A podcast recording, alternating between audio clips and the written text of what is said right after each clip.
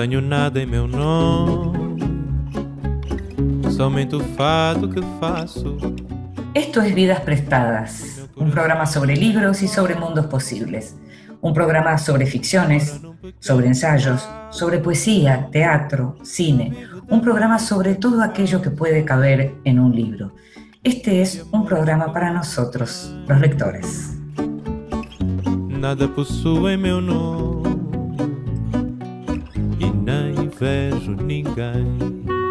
Y a los lectores nos encanta tener listas de pendientes, de autores pendientes, autores por conocer, libros por conocer, y también nos gusta que nos lean en voz alta. Eso hacemos en este programa y esta semana le pedimos a Maru Leonhardt, la escritora, la autora de Transradio, que nos leyera. En voz alta. Cuentos breves, poesía, lecturas para compartir. ¿Qué sé de nosotras? De mi hermana recuerdo el tul del vestido de novia, la felicidad de cuando se sentía la reina de su reino de cosas y miradas, la voz que gritaba desde el callejón el nombre de mi madre, un sonido agudo ligeramente distorsionado. Me pasa de soñarla de noche, de escucharla.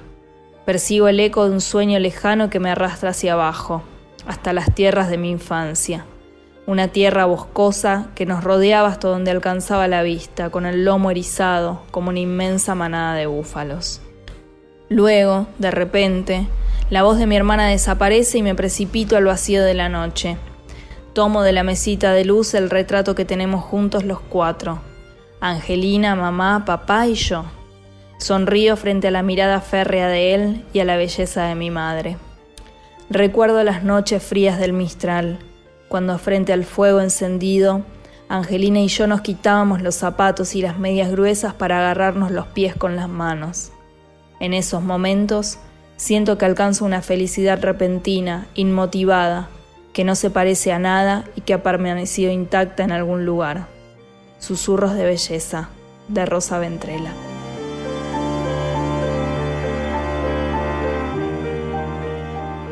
Escuchábamos a Maru Leonhardt leyendo a Rosa Ventrela, la autora de Susurros de Belleza. Te decía antes que la novela de Maru es una novela para tener en cuenta. Se llama Transradio y la publicó Compañía Naviera. Vidas prestadas. En la noche de la radio pública.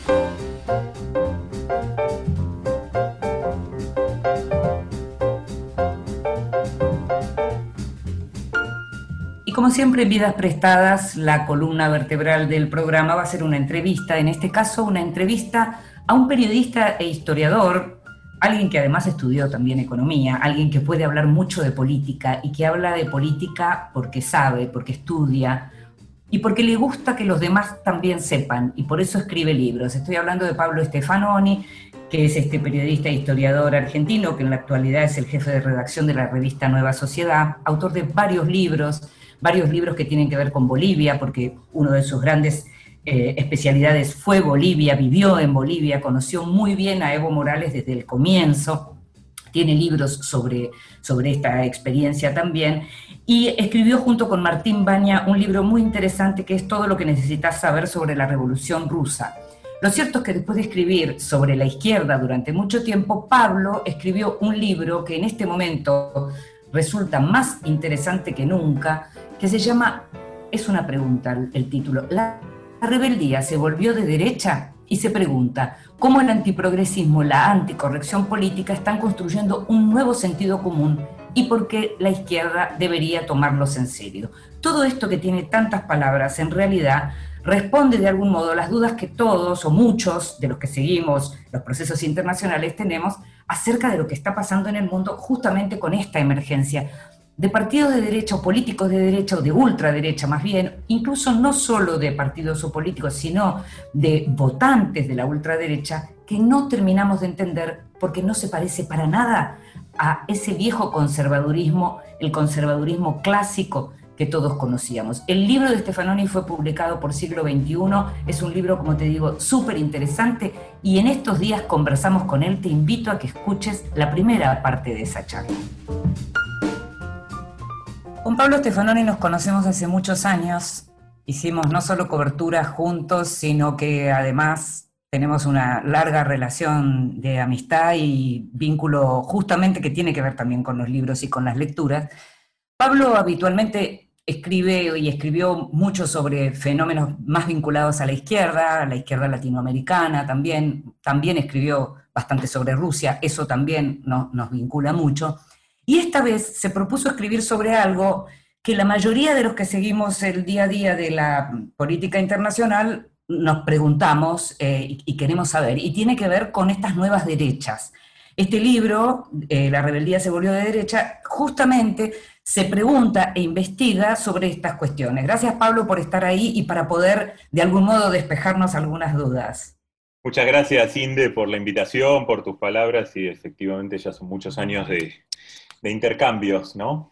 Así es. Y en este caso, este libro, que es súper interesante por el tema, pero al mismo tiempo, y en algo que vos ya nos tenés acostumbrados, hay una prosa que mientras es súper rigurosa y que demuestra una, una, gran investigación y una investigación muy seria, al mismo tiempo intenta que las conclusiones lleguen a más gente que la gente que está en la academia, y eso es algo que siempre se agradece. En este libro hablas de las derechas alternativas, en un momento mencionás una idea que es la de constelaciones de fronteras difusas.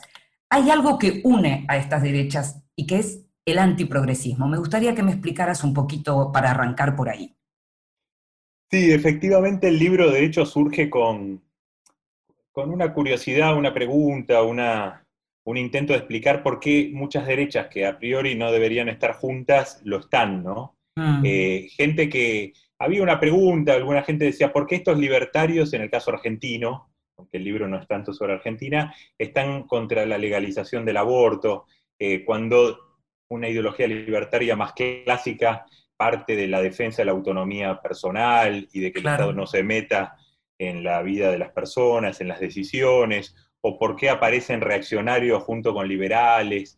Eh, había como una constelación eh, un poco extraña a priori, y entonces fue la curiosidad. Y, la primera cosa que, me parece es que efectivamente eh, lo que une a todas esas derechas es el antiprogresismo, y eso lo vimos en Brasil con Bolsonaro, en mm. Estados Unidos con Trump, en Europa con otras constelaciones también de extrema derecha, porque si uno empieza a mirar, son distintas efectivamente, pero después conviven, ¿no?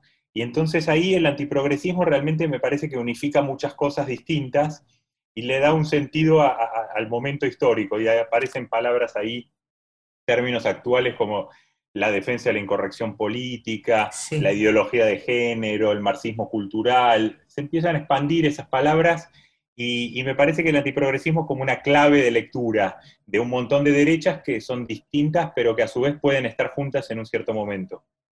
Algo súper interesante también, y, que si se quiere es un poquito más profundo, es también el anticonservadurismo clásico, ¿no? Porque justamente son una nueva derecha y no solo se pelean con lo que llaman el progresismo o lo que ahora vamos a describir con el marxismo cultural, sino que también están en contra porque los consideran muy soft, muy suaves, a los clásicos conservadores que, que todos conocemos, ¿no?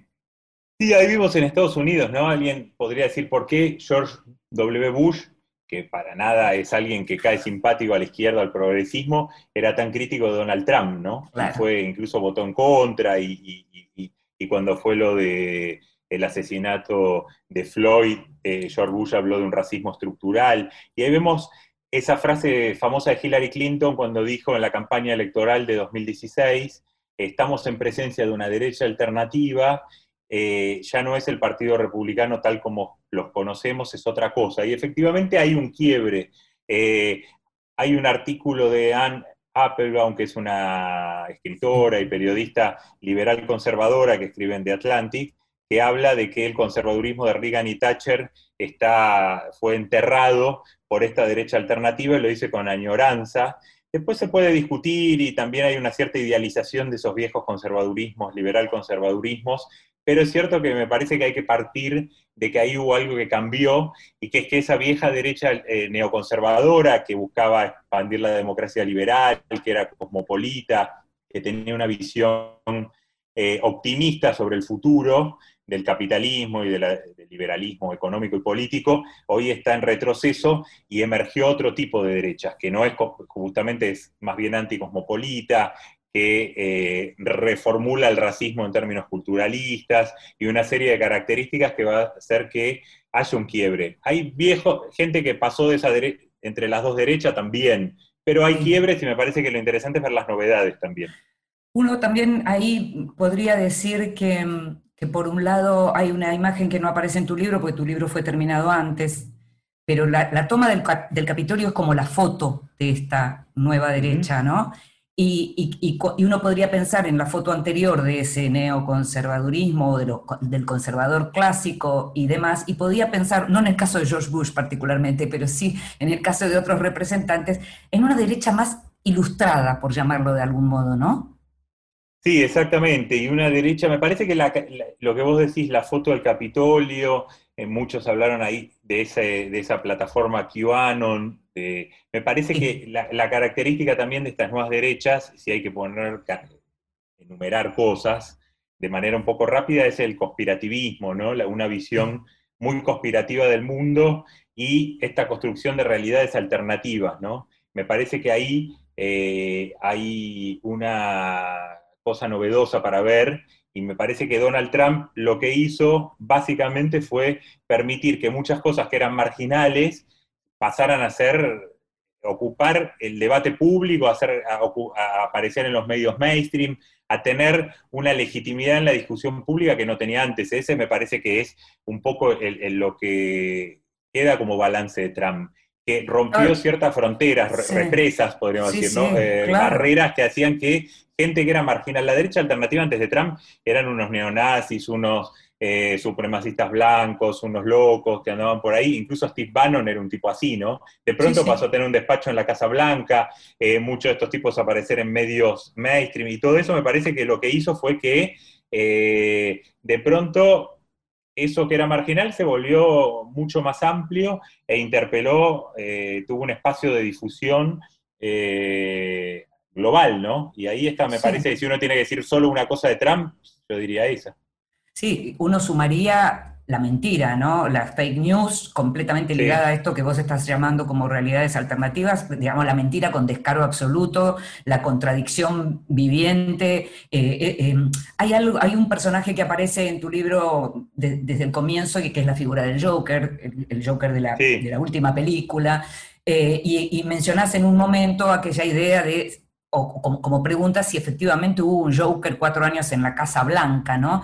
Y me gusta el momento en que señalas eso de Trump como el mejor presidente real con el que todos estos grupos podían soñar, porque uno no puede decir que Trump sea exactamente eso, pero sí esto que vos señalás, que es cómo legitimó y puso en un lugar central todo esto que era completamente disparatado y excéntrico.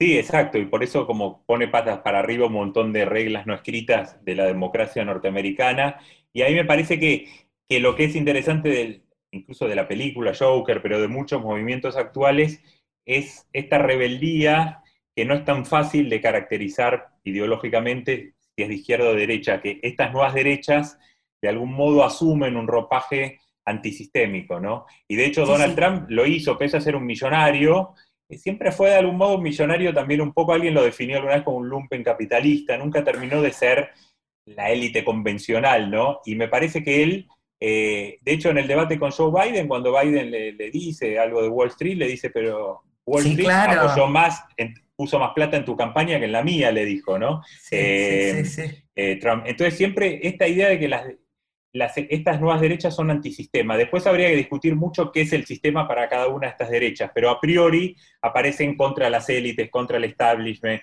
contra Bueno, el sistema, pero y ahí es donde no estamos- compiten Sí. con eh, la izquierda o el progresismo en términos de interpelar sobre todo a gente joven, ¿no? Algo, algo, digamos, que no estamos hablando, que no estamos mencionando, pero que es una palabra que sobrevuela y que es una palabra que seguramente tiene mucho que ver también con la figura de Donald Trump, es la palabra resentimiento. La palabra resentimiento aparece como muy co- consustanciada con todo esto y, vo- y vos decís, Trump no pertenecía estrictamente a la élite. Bueno, posiblemente porque no lo recibieron y de ahí aparece Claro. ese resentimiento. Sí, hay, exacto, en estas derechas hay resentimientos muchas veces económicos, eh, a veces sexuales, todo esto que ahora llaman los incels, ¿no? Estos jóvenes Sí, sí. eh, solteros involuntarios que no terminan de adaptarse a un mundo atravesado por las nuevas olas del feminismo y de la reconfiguración de los roles de género, eh, la cuestión de la, de la raza, de la etnicidad, ¿no? Algunos decían que en realidad la consigna real de Trump no era Make America eh, Great Again, hacer América, a Estados Unidos grande de nuevo, sino hacerlo blanco de nuevo, ¿no? Había una especie de, eh, añoranza de, de los viejos tiempos. Y me parece que en todo esto lo que hay es una idea que me parece que, que también es necesaria para interpretar las nuevas derechas, que es la idea del futuro como amenaza, que en el pasado tanto la izquierda socialista como la derecha liberal tenían una visión más optimista del futuro. Podía ser un futuro socialista o un futuro liberal de libre mercado, pero cualquiera de esas dos cosas proyectaban imágenes de un progreso indefinido, de un mundo mejor, sea por el capitalismo liberal o por el socialismo. Y lo que me parece que pasa hoy es que nadie tiene una imagen positiva del futuro. Todo el mundo lo ve como una amenaza, como una distopía. Y eso antes de la pandemia. Ahora es Eso obvio, iba a decir, que la pandemia lo acentuó, claro. la pandemia lo sentó, pero antes teníamos, sea el cambio climático, los robots que van a dejarnos sin trabajo, los inmigrantes que nos van a reemplazar, eh, todas son imágenes del futuro que tienden a ser amenazantes, ¿no? Y me parece que eso da origen, algunos hablan de retroutopías, que la utopía ya no está en el futuro, sino en el pasado, y entonces eh, ahí muchas de estas derechas eh, tocan una tecla, ¿no? Y en segundo lugar son derechas que si bien a veces aparecen como conservadoras, Trump por momentos aparece así, en verdad son profundamente disruptivas. Donald Sí. Trump lo que menos hizo fue conservar algo, o sea, rompió todas las reglas que había en Estados Unidos que pudo, ¿no? Mm, Ahora, yo te pregunto, Pablo, ¿no hay algo también? Porque el, libro, digamos, eh, profundiza mucho en, lo que tiene que ver con los chicos más jóvenes que están, digamos, de pronto deslumbrados por figuras en la Argentina como Milei eh, y, demás. ¿No hay algo también de otro tipo de público que tiene, que toma a Trump y todo esto aledaño como consumo irónico y en definitiva eso es también un riesgo porque es darle alas a algo muy peligroso? Claro, en realidad en esto yo creo que todo lo que le llaman la cultura chanera ahora de, por 4chan, esta plataforma, pero hay otras, ¿no? Esta plataforma que no era una plataforma de extrema derecha, 4chan, la rana Pepe, este meme tampoco era extrema derecha, pero la extrema derecha se lo apropió bastante, ¿no? Hay un Sí. artículo muy interesante de Juan Ruoco, que estuvo, un argentino, un joven argentino que estuvo varios años siguiendo 4chan y mostraba toda esta cultura del meme. En la cultura Sí. del meme eh, hay mucho de, de esto de la cultura irónica que decís, y por momentos no está claro. Cuando ellos en 4chan empiezan a. Hay un foro adentro de 4chan que toma a Donald Trump como, como lo apoyan, lo hacen con esa frontera difusa que vos decís entre ironía y, y realidad. Hace poco Sí. se conformó acá en Argentina algo que se llama la puto Bullrich, de gays que apoyan a Pato Bullrich, a la Claro, claro, Bueno, claro. empezó como irónico y de hecho yo la busqué cuando y dije esto es en serio, no es en serio, y la tuve que googlear a ver si era un chiste o no. Y eso que empezó medio en chiste, ahora ya tiene unos 6.000 seguidores en Twitter y se volvió en serio, ¿no? Y ahora hay una agrupación que se llama la Puto Bullrich y apoyan a la ex ministra. Entonces, hay mucho de eso, un pasaje que no es muy clara la frontera ahí. Y lo que empieza siendo irónico, consumo irónico, después termina dejando de serlo. Y es verdad que la derecha alternativa da más para este tipo de consumo irónico. El progresismo se fue volviendo como más serio, quizás. Pero justamente porque hay algo de- del orden, me parece a mí que hay algo del orden extremo, en donde como justamente eh, la solemnidad casi que se convirtió en una pátina de la izquierda progresista, porque se convirtió realmente muy solemne, ese lugar de la rebeldía, de lo divertido, de lo, de lo que está como por fuera de las reglas, está en este momento en esta derecha. Exacto, ellos juegan mucho a eso. De hecho, esa rana Pepe eh, empezó siendo un, un dibujo, una caricatura que no tenía nada que ver con la derecha, y un día eh, estos chicos de, de 4chan decidieron apropiársela y empezaron a poner a la rana Pepe en situaciones totalmente incorrectas, con bigote de Hitler, eh, hasta Claro. haciendo violaciones. Claro. O sea, y entonces rápidamente ya nadie más usó la rana Pepe que no fuera de extrema derecha, ¿no? Eh, y de hecho hay un movimiento Claro. que, del propio creador de ese dibujo que se llama Salvemos a Pepe, que tuvo poco éxito, ¿no? De recuperarlo de las garras de la extrema derecha, de la, Y me parece que hay mucho de eso. De El progresismo efectivamente se fue volviendo un poco moralista, eh, Sí. y es verdad que hay algo de la incorrección política que antes no era necesariamente derecha, pero bueno, la extrema derecha parece que está jugando bien el juego de la incorrección política y con la incorrección política se trafica de todo, racismo, misoginia, antifeminismo, todo tipo de cosas entran ahí, y es verdad que eso puede ser divertido, ¿no? Y, y- ahí hay algo del progresismo que está un poco en el libro, que es que quizás Enzo Traverso decía hace, en un artículo que, en los últimos años el auge de la memoria también hizo que eh, se reemplazaran la memoria de las víctimas, muy reemplazara la memoria Sí. de las luchas, ¿no? Y entonces todos los actores que en algún momento lucharon y Sí. perdieron y, y fueron oprimidos o, o- o asesinados o lo que fuera, los genocidios, las guerras, se lee en clave de víctimas. Lo mismo a veces pasa ahora con ciertas lecturas sobre la violencia de género y se pierde la dimensión de las luchas ahí, ¿no? Y me parece que entonces hay las víctimas de la esclavitud. Ahora vamos a, a profundizar. Todo eso. Sí. Sí, no, te, te decía que quiero profundizar en este tema porque me interesa, digamos que ahora empecemos a pensar desde la izquierda, pero te invito primero a que escuchemos música y seguimos hablando sobre tu libro. Bárbaro, excelente.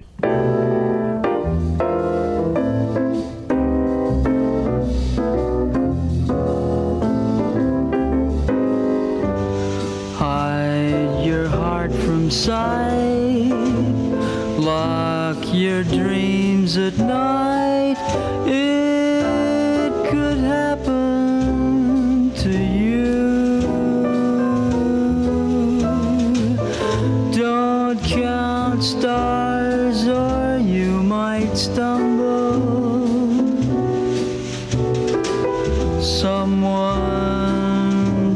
Drops a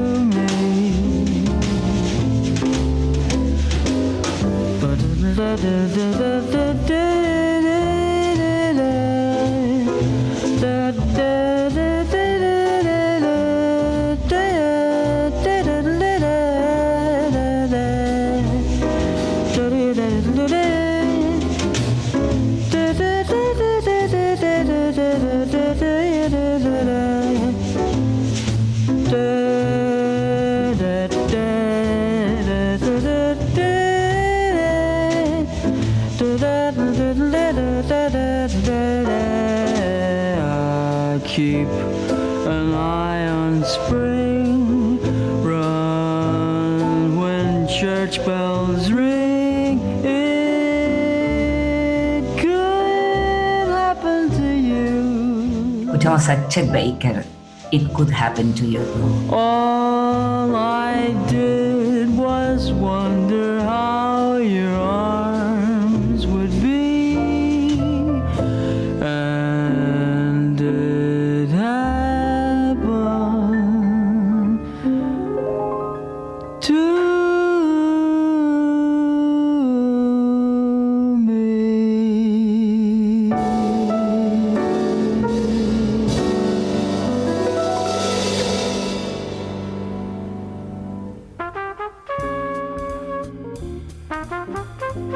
El extranjero. Libros de los que se habla en el mundo.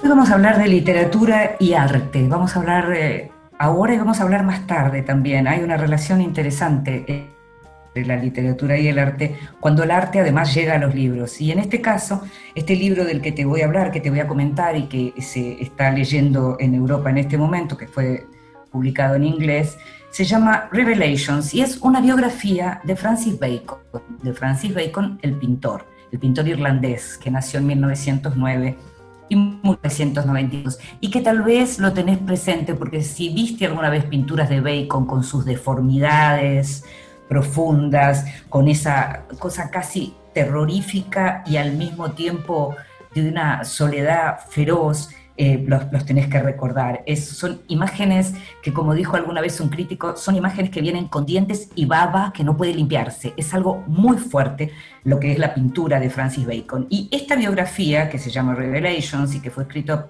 por una, dupla de, eh, de autores que con un libro anterior sobre otro artista de Kooning ganaron el Pulitzer, se llaman Mark Stevens y Annalyn Swan. Y según cuentan, la biografía es una biografía muy interesante, sobre todo porque sortea algo muy difícil, que es cómo pararte frente a tu biografiado si lo admiras, por ejemplo, si admiras su obra, o cómo pararte frente a tu biografiado si detestas su persona. Lo que hacen Stevens y Swan es un trabajo muy serio sobre lo que fue la obra de Francis Bacon, pero además muy interesante trabajo sobre su vida, una vida muy difícil. Um, Francis Bacon fue expulsado de su casa a los 16 años.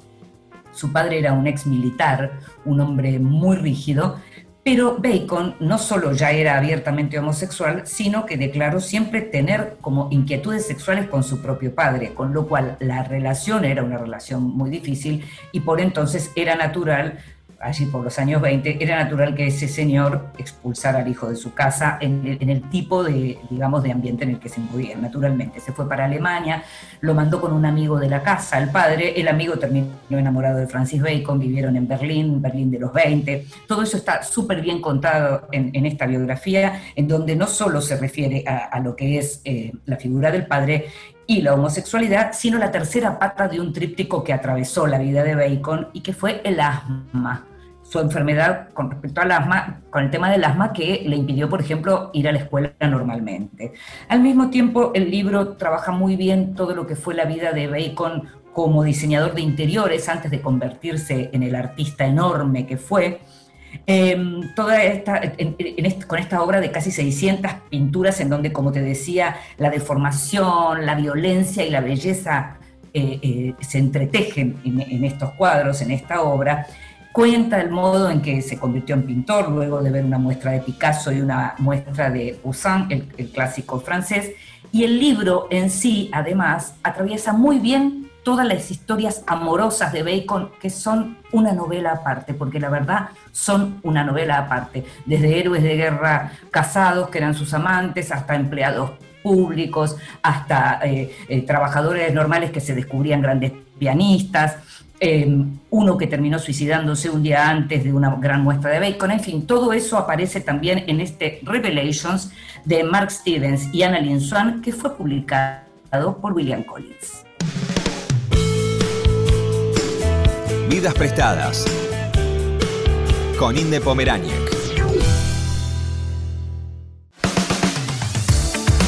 Continuamos en Vidas prestadas.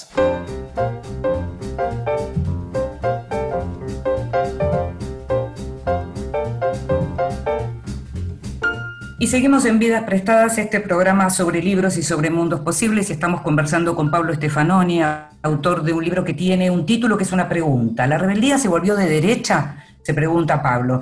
Y veníamos hablando de estas derechas alternativas y del otro lado lo que tenemos es una izquierda que en algún lugar uno podría decir que se puso un poquito más solemne, eh, en algún lugar uno eh, también podría pensar como decía, creo que fue Fukuyama a fines de los 80, que se refugió en las universidades. Y entonces te quería preguntar eso, Pablo, ¿la izquierda se refugió en la universidad?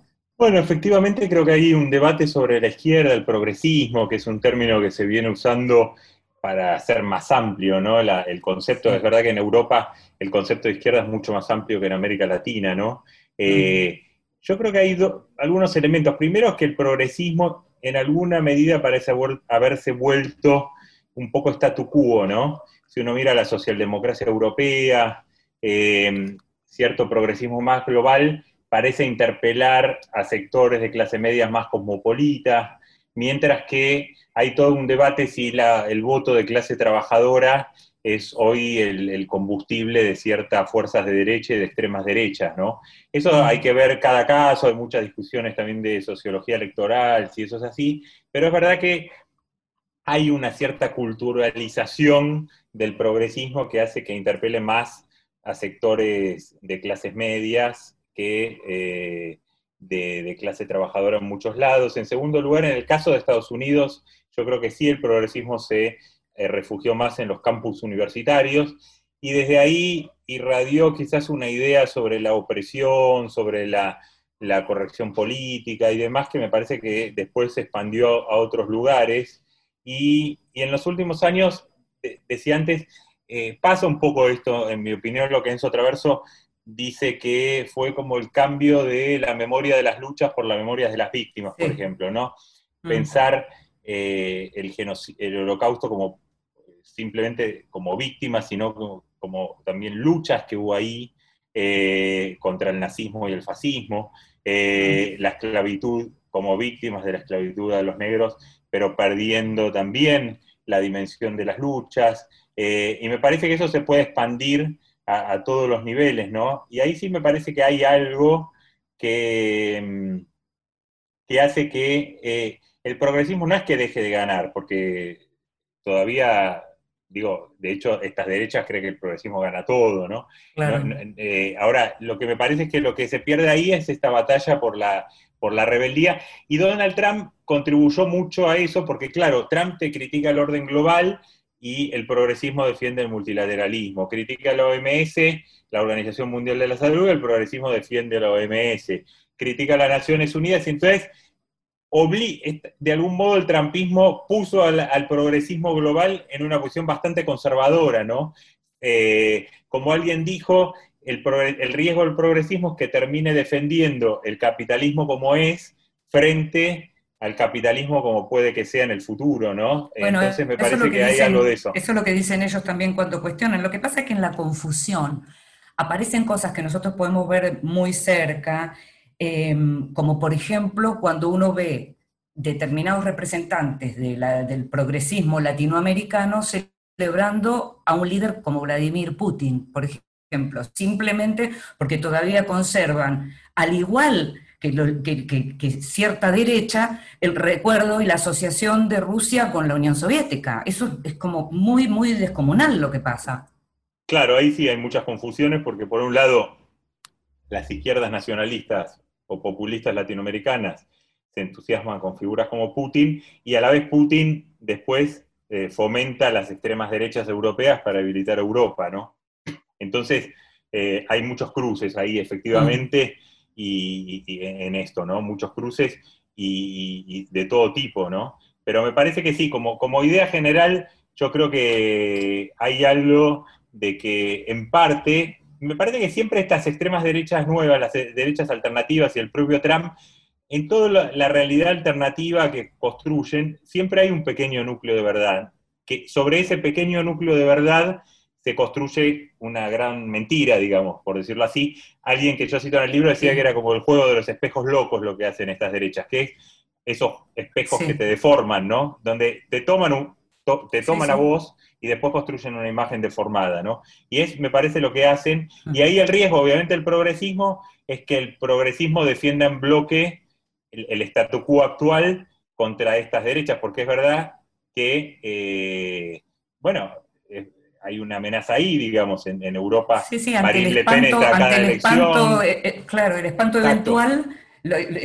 casi, eh, casi a- aparece, digamos, cierta izquierda eh, apoyando el establishment, digamos, ¿no? Claro, sobre todo, el- el- el- exacto, este, este progresismo de algún modo socialdemócrata y demás, Mm. que es el, el más importante. Después hay obviamente izquierdas radicales que son más chiquitas y que no entrarían acá tanto y demás, pero sí, Sí. como idea general me parece que es lo que está pasando y por eso me parece que eh, tienen éxito. en- y después aparecen nuevas configuraciones que yo trato de ver en el libro que pasa con figuras gays que hoy son referentes de la extrema derecha. Ah, sí, sí, eh, muy interesante. cosas como extremas derechas, no todas son negacionistas del cambio climático y algunas recuperan una tradición ecofascista. También el Mm. progresismo me parece que se siente cómodo en una zona de confort leyendo el mundo, diciendo, bueno, todas las extremas derechas piensan así y, yo- y- y teniendo unas banderas. Y un poco la idea del libro es, bueno, ¿qué pasa si, o, mejor dicho, estas derechas alternativas, hasta qué punto le pueden arrebatar de la mano ciertas banderas que el progresismo cree que las tiene muy afincadas? Eso está súper interesante y además está muy, eh, muy bien explicado, muy bien argumentado cuando señalas, por ejemplo, que parte del terreno perdido eh, de la izquierda en su capacidad de capitalizar la indignación social lo fue ganando la derecha, pero también las propuestas de transformación de la realidad, ¿no? Y como si a la izquierda le quedara en este momento la, corrección política y, ser casi una policía de- del pensamiento. Si vemos, por ejemplo, estos días está pasando cosas muy interesantes. Por un lado, en, Polonia, eh, la justicia determina que dos historiadores, investigadores del holocausto, tienen que pedirle perdón a una familia por señalar en su investigación que hubo una familia polaca que colaboró con los nazis en la masacre de judíos, por ejemplo. Entonces ahí tenés el poder reescribiendo la historia. Del otro lugar del mundo tenés en Cuba el movimiento San Isidro peleándole al decreto 349 del Estado cubano que quiere determinar qué es arte. ¿no? Sí, claro. Entonces es como un mundo en donde uno sabe, no sabe muy bien en dónde ponerse, porque ¿qué, qué es izquierda? ¿Qué es derecha? Bueno, ¿Quién yo empezaba con eso, por ¿No? eso tomaba el Joker, porque cuando fue la película eh, hubo mucha discusión si el Joker era una película anticapitalista, si en verdad el Joker reflejaba, Sí. por el contrario, al, al hombre blanco enojado, lo que Estados Unidos es los, estos white trash. Eh, eh, ¿Qué es? Sí, sí. Y, ahí me hizo acordar cuando fueron los chalecos amarillos en Francia, que también surgió todo un debate de qué era eso, como una especie de, eh, de cosa a descifrar, y en Francia había todo tipo de Claro, ¿tenemos que apoyarlos o no? Claro, Es exacto. ¿Cuál es la línea? pasa, claro. La- en la- si uno Claro. tomara un- una, la forma más eh, tradicional del lenguaje de la izquierda, ¿qué línea hay que tener frente a este movimiento? ¿no? Así es. Eh, entonces, claro, había gente que decía, no, ahí en realidad es un canal, eh, ese tipo de indignación va a hacer crecer a Marine Le Pen, pero otra gente decía, no, esa es la indignación de un sector de la Francia de clase trabajadora de la periferia, que bueno, como ellos decían, le meten un impuesto a los autos, pero primero cerraron los hospitales y para ir a un médico tienen que hacer 30 kilómetros, 40 kilómetros y tienen que ir en auto y no pueden ir en monopatín como los parisinos. Entonces había toda una serie de cuestiones interesantes, pero lo que muestra efectivamente que, bueno, que quizás también se idealiza el pasado. En el pasado tampoco las cosas eran tan simples como ahora creemos, ¿no? A veces se habla del pasado como si todo fuera nítido. Cuando surgió el nazismo, el fascismo, también era confuso, y el nazismo y el fascismo también fueron ideologías que interpelaron el orden establecido y, y- y- y- y se presentaron como disruptivas y, todo eso, ¿no? Entonces, Sí, no y montadas en la insatisfacción, ¿no? Porque Exacto, lo, que lo que apoyaban aparece es Hitler- insatisfacción social, claro. también eran así, inconformistas, de los años Sí, sí. 30 llamó a alguien eh, eh, a- a- al fascismo. Entonces, eh, pero bueno, me parece que hoy efectivamente hay como una especie de, de confusión mayor, y también la idea de esto era un poco desarmar combos ideológicos y mostrar que bueno, que, que las derechas también son complejas y que pueden tener posiciones distintas sobre los mismos problemas y que a veces, eh, como en el caso de esto, de pensar, bueno, ¿por qué alguien gay o lesbiana en Europa puede apoyar a la extrema derecha? Y de pronto ahí, pensando eso, se abrió toda una cierta racionalidad, que no es la mía, pero que explica por qué eso pasa, ¿no? Eh, Sí, y ahí sí. empieza el tema del Islam, cómo juega el Islam en el imaginario Eso, europeo. eso es algo muy interesante que aparece porque esta idea de que puede haber racismo, digamos, en, en- en la- en las comunidades LGTB de los países centrales, como en la defensa de los derechos de, de- de la, de la- de la comunidad LGTB, de pronto lo que se hace también es no incluir dentro de todos los reclamos lo que tiene que ver con la xenofobia, ¿no? Claro, y, y el tema de la, del, del- del Islam es lo que explica en gran medida por qué eh, la extrema derecha puede ser, eh, no todas, porque obviamente después hay que empezar a hilar fino, y no es lo mismo lo que vos decías, la extrema derecha polaca, que es católica, religiosa, y demás que Marine Le Pen, que, que tenía como segundo del partido a, a Philippot, a- eh, a- que era un tipo gay, que apareció en una foto con su novio y demás, Sí, y eh, Marine Le Pen, por ejemplo, no fue a la marcha contra el matrimonio igualitario, eh, en Francia, y entonces ahí... Y ha tenido Marine Le Pen- declaraciones amplias, sí. Claro, y Marine Le Pen lo que te diría, bueno, vos sos gay, que querés que los, eh, Francia se vuelva franquistán, como decía alguien, y que tu barrio sea capturado por la, el islamismo radical, o querés más bien un gobierno como yo sería, según ella, que defienda la laicidad y demás. Entonces empieza a haber reconfiguraciones también sobre lo que significa la laicidad,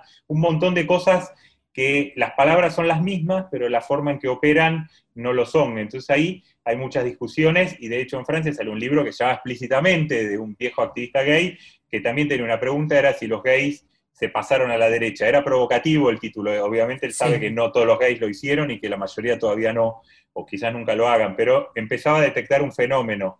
Lo mismo, eh, fenómenos geopolíticos, qué significa que hoy Tel Aviv sea eh, una especie, una de las grandes ciudades del turismo gay. Eso, bueno, también tiene consecuencias en la geopolítica y, y en la política europea. Entonces digo, todo eso también son cosas que a veces desde Argentina estamos un poco metidos en la pequeña política cotidiana y a veces no lo mirábamos y un poco esa fue la idea del libro. Bueno, en el, libro, en el libro aparecen algunos personajes, estos libertarios, ¿no? Como Milei, Sí. aparece, digamos, está todo eso bastante explicitado. Y a mí me interesa, sobre todo, un, un comentario que haces en, en el comienzo del libro que tiene que ver con esto de que la izquierda debería tomar en serio estas ideas, aunque parezcan moralmente despreciables y ridículas, ¿no?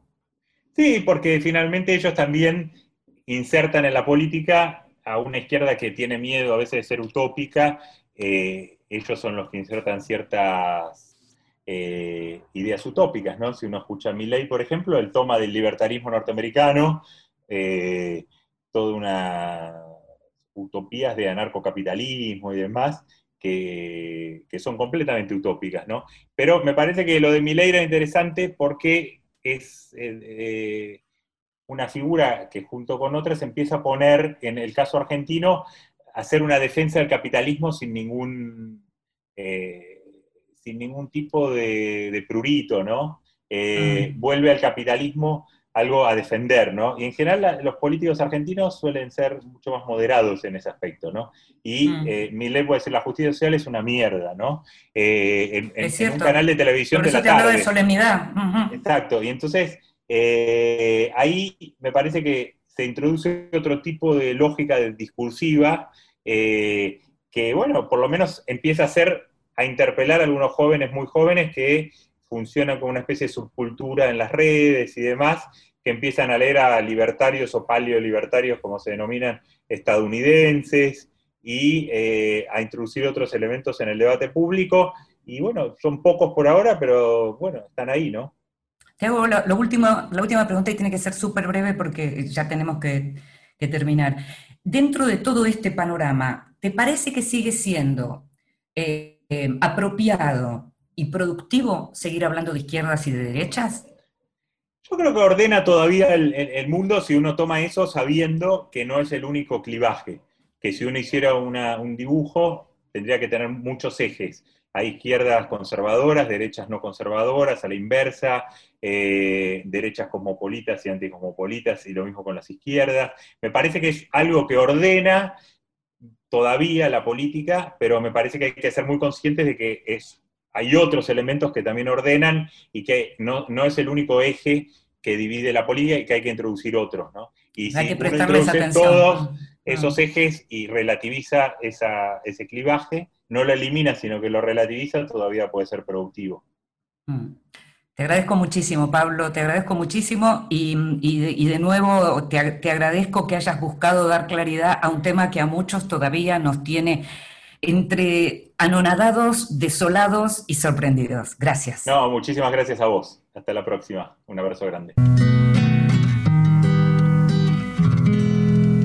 y dice Buscas en mis bolsillos pruebas de otro cariño Pelos en la solapa, esta sonrisa me delata Labial en la camisa, mi coartada está hecha trizas. Estoy en evidencia, engañar tiene su ciencia. Estoy hasta la coronilla.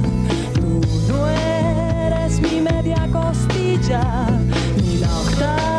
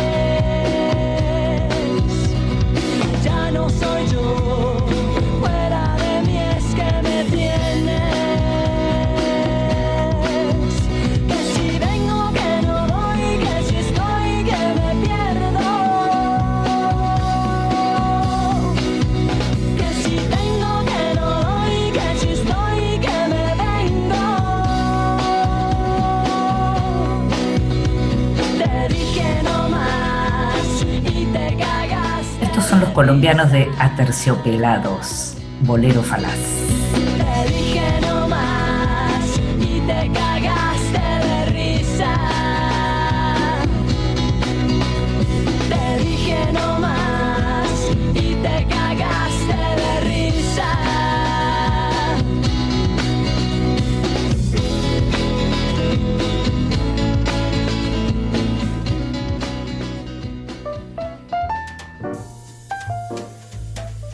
Te regalo un libro.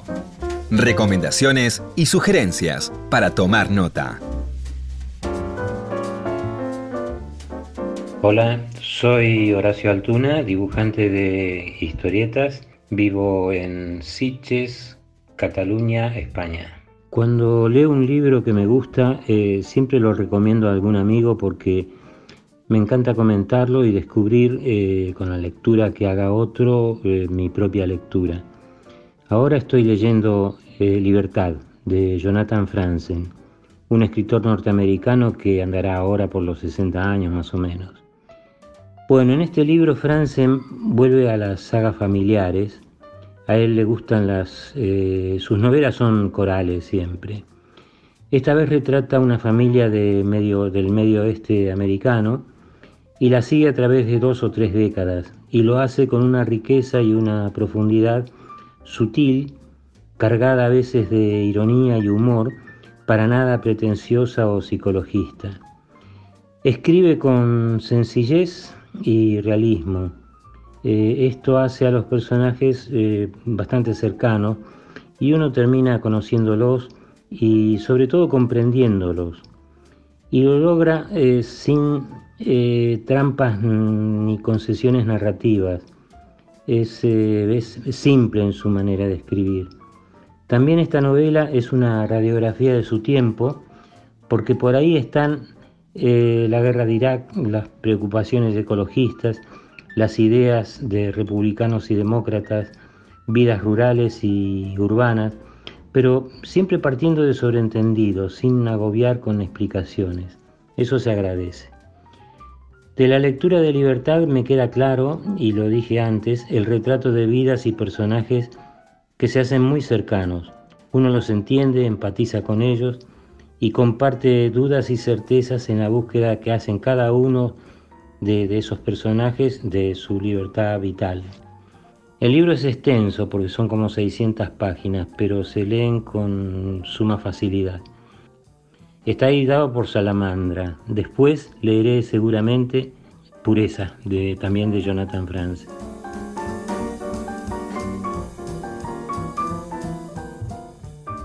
Y el regalo de hoy viene de un grande, de un gran artista, de un gran historietista, el creador de los recordados Loco Chávez y las puertitas del señor López. Estamos hablando de Horacio Altuna. Libros que sí. Títulos nuevos y no tan nuevos que son imperdibles. Y esta vez en libros que sí te voy a hablar de dos libros muy diferentes. Viste que a veces me gusta establecer algunas asociaciones entre los libros que te recomiendo, pero esta vez son realmente diferentes. El primero es una recopilación que acaba de publicar Sex Barral, que une los cuatro volúmenes de cuentos de una autora que en los últimos años empezó a tener muchos lectores acá en la Argentina.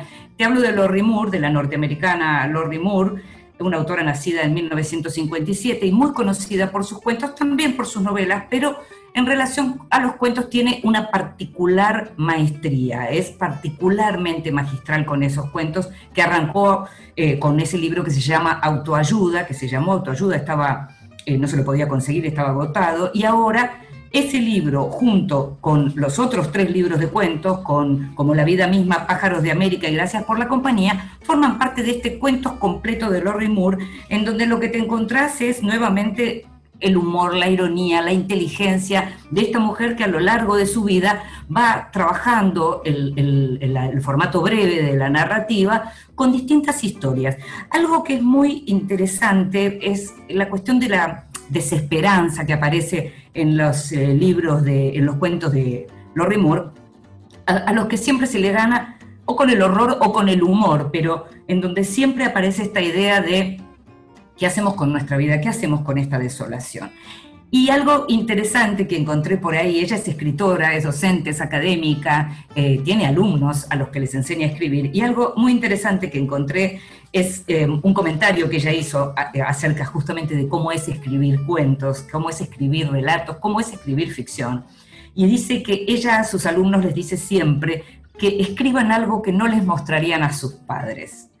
Y en esa misma nota ella decía, tenés que escribir algo que no viviste, pero que esté cercano a tus experiencias, con esta idea de no dejarse llevar por la emoción de, lo, de la vida propia, pero al mismo tiempo la empatía suficiente para entender aquello que le puede pasar a otros. Los cuentos completos de Lori Moore son una recomendación absoluta siempre, ahora y siempre te diría. Y el otro libro, que es un libro, como te contaba, muy diferente, es un libro que no se consigue en todas las librerías, se llama Mildred Burton, Fauna del País, y tiene que ver con la artista plástica Mildred Burton, que el año pasado hubo una muestra de su obra, Fauna del País, se llamó la muestra, en el Museo de Arte Moderno de Buenos Aires. Y este libro es justamente la edición de ese catálogo convertido en un libro precioso, en un libro objeto que tiene no solo las ilustraciones maravillosas, de Mildred Barton, esta cosa eh, eh, que tiene tanto que ver con el gótico, con el fantástico,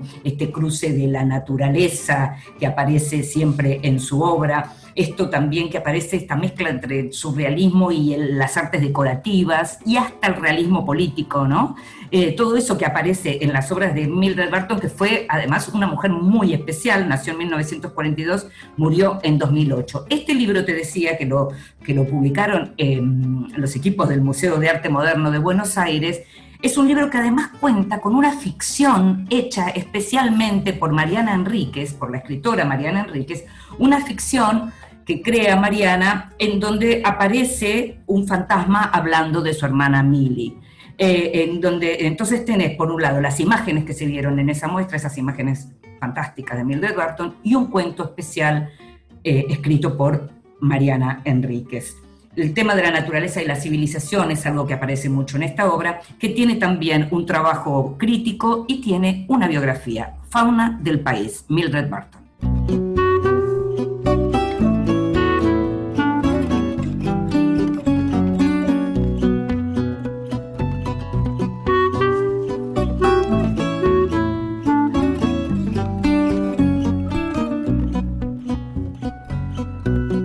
Tenho nada em meu nome, somente o fado que faço.